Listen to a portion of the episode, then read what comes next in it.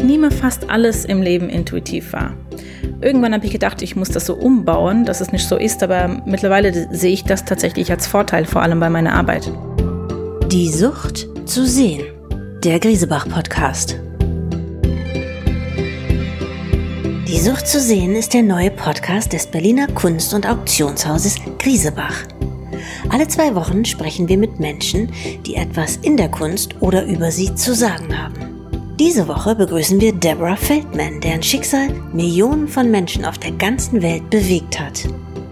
Feldman wächst mitten in New York und dennoch völlig abgeschottet in einer jüdisch-orthodoxen Sekte auf. Die junge Frau spricht Jiddisch, darf nicht singen, keine englische Literatur lesen und wird mit 17 Jahren zwangsverheiratet.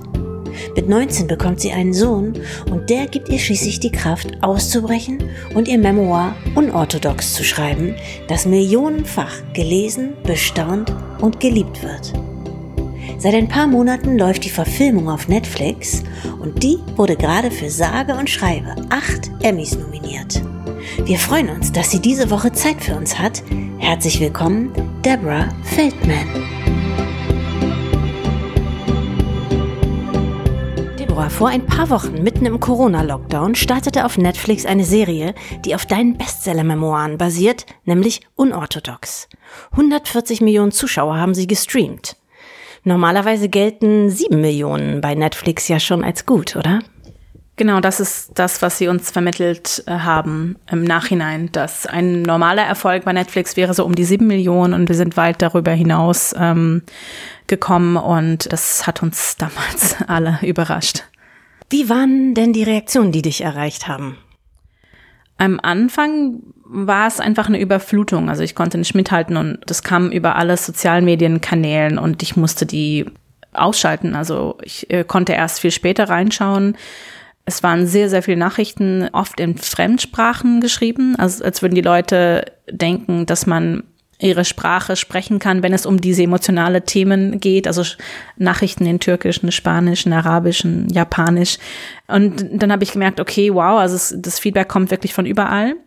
Und äh, bevor uns Netflix was vermittelt hat, habe ich schon von meinem amerikanischen Verlag äh, Bescheid bekommen, dass die ausländische Lizenzen zu diesem Buch sich plötzlich überall verkauft hatten, was ungewöhnlich ist. Also äh, man hat schon großes Glück, wenn ein Buch in ein paar Sprachen übersetzt wird, aber es ist, glaube ich, jetzt mittlerweile 25 äh, oder sogar mehr Sprachen. Und es war ja so auch, dass die große Verlagshäuser aus diesen Ländern sich alle gemeldet hatten und miteinander gewettet haben, dieses Buch zu erwerben. Und das bedeutet, die Serie muss ja sehr erfolgreich sein, weil ein Buch kann niemals ein Zehntel des Erfolgs von einer Serie haben. Und wenn die Serie so erfolgreich ist, dann haben sie sich wahrscheinlich gedacht, okay, das Buch könnte funktionieren. Äh, die hätten das aber vorher nie versucht, ja.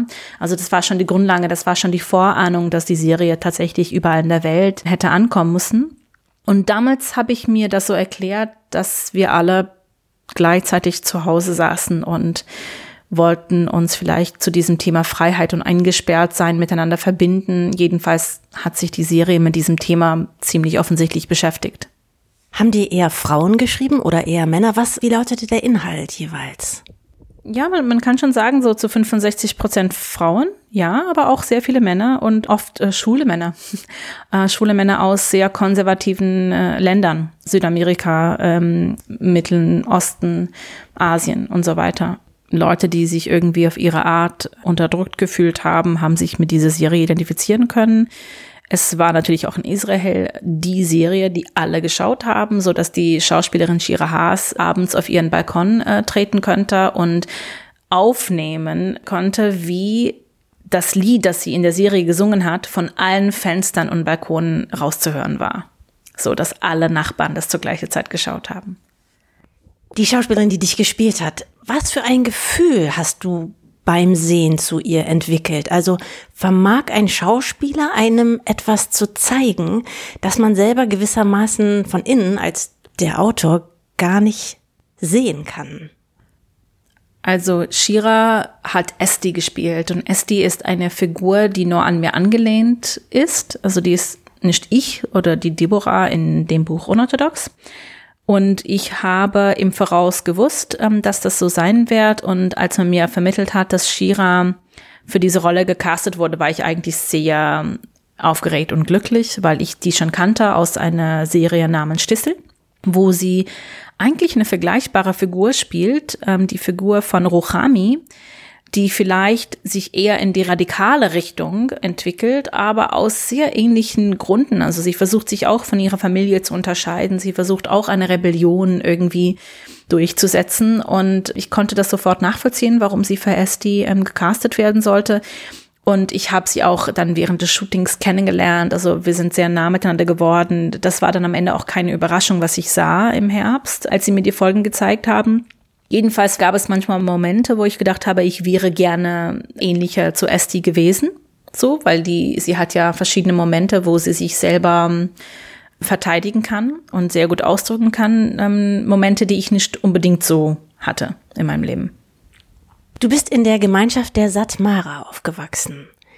Du durftest nicht die Farbe Rot tragen, ab dem Alter von zwölf keine Lieder mehr singen und nur koschere Bücher lesen.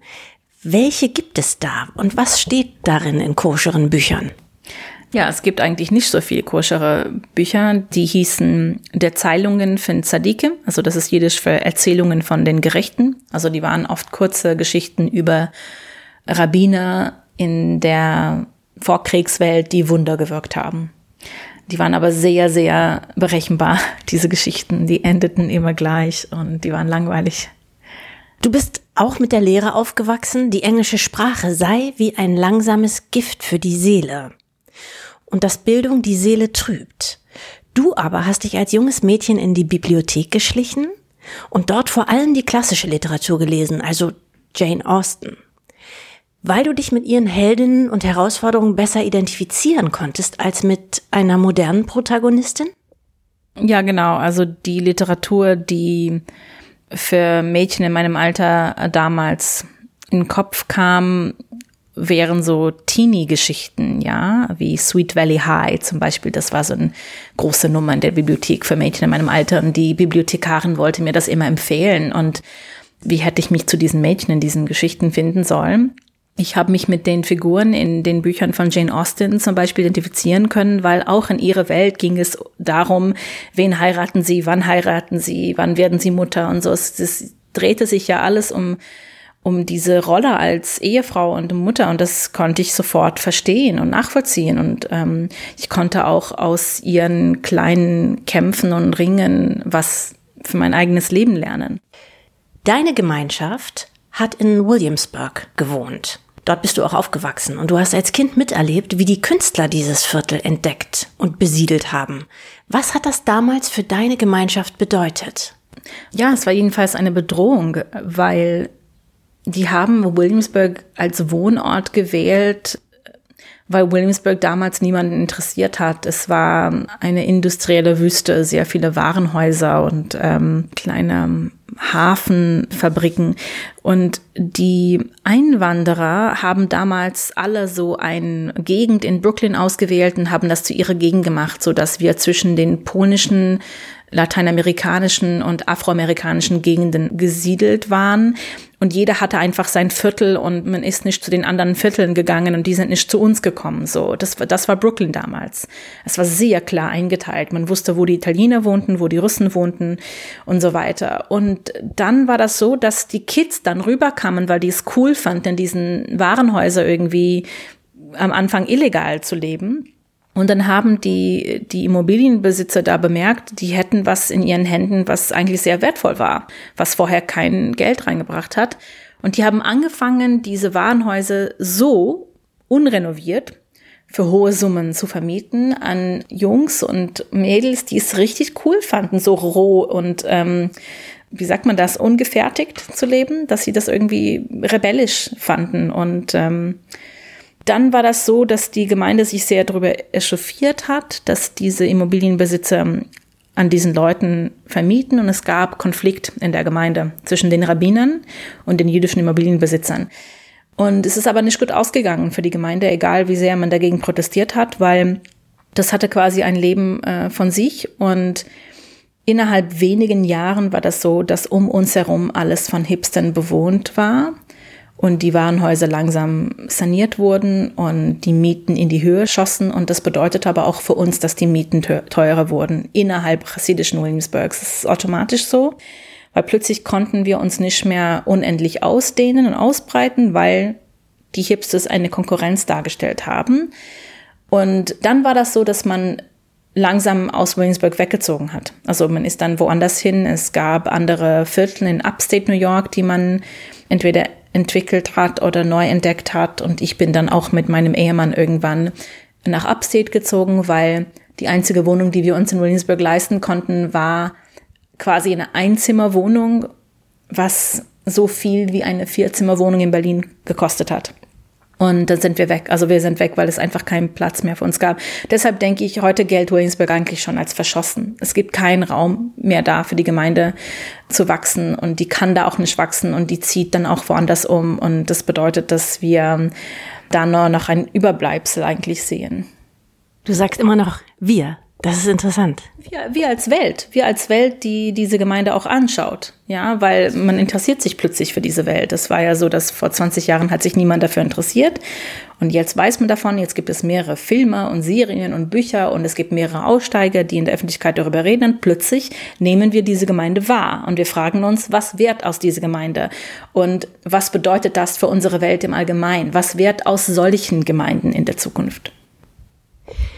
Du bist mit 17 Jahren zwangsverheiratet worden und hast einen Sohn bekommen.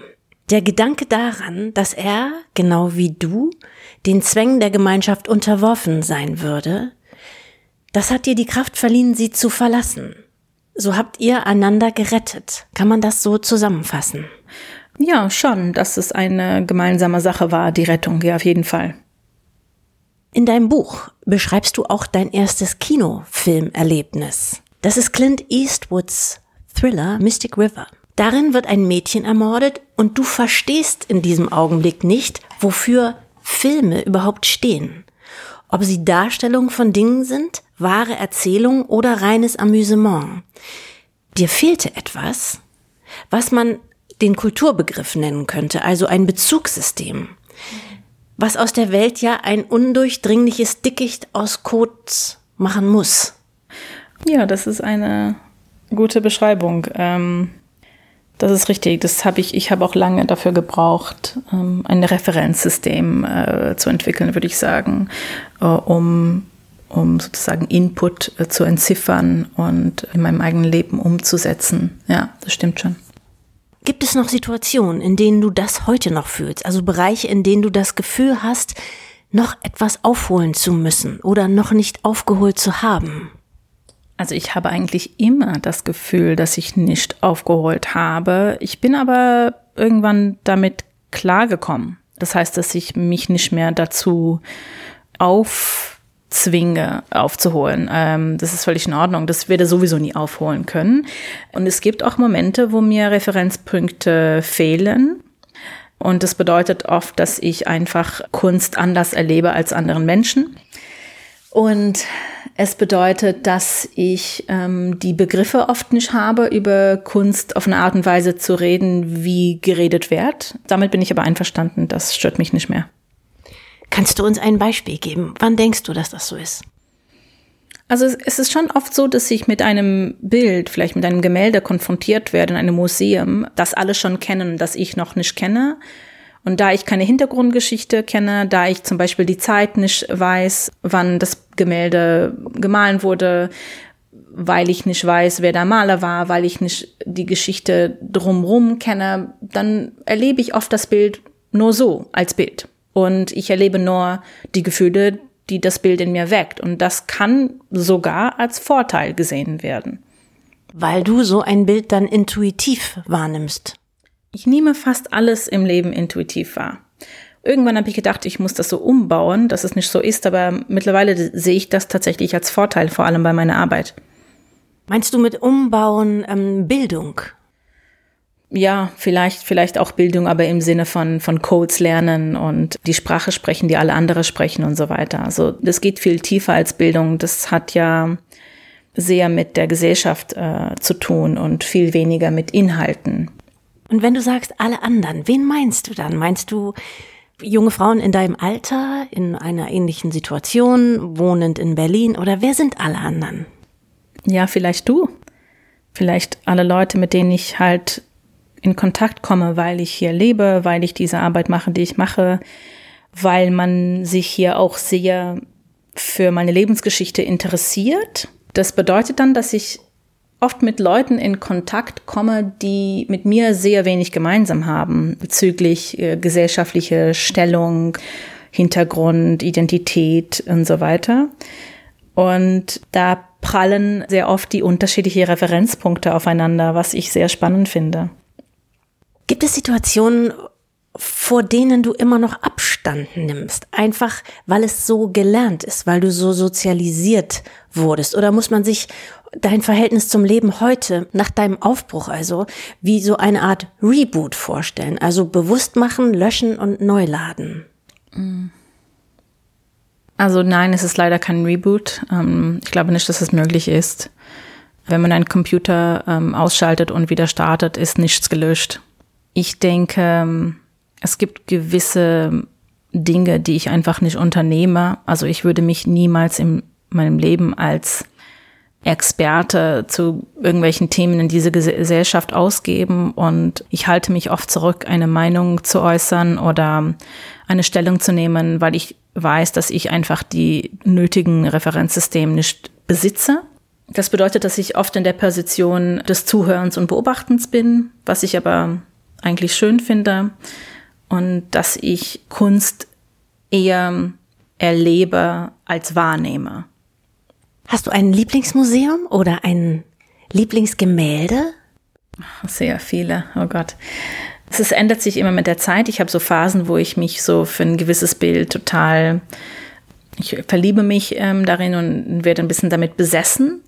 Aber dann geht die Phase auch zu einer anderen rüber. Ich habe auch so Zeiten in meinem Leben, wo ich mich mit gewissen Zeitaltern beschäftige oder mit gewissen Formen der Kunst. Ich bin schon große Liebhaberin der repräsentativen äh, Kunst. Ich bin nicht unbedingt für die moderne Kunst so interessiert. Ich beschäftige mich zurzeit mit der Antwerpener Schule, weil meine Arbeit in Antwerpen gerade verortet ist und weil auch ich diese Zeitalter sehr interessant finde.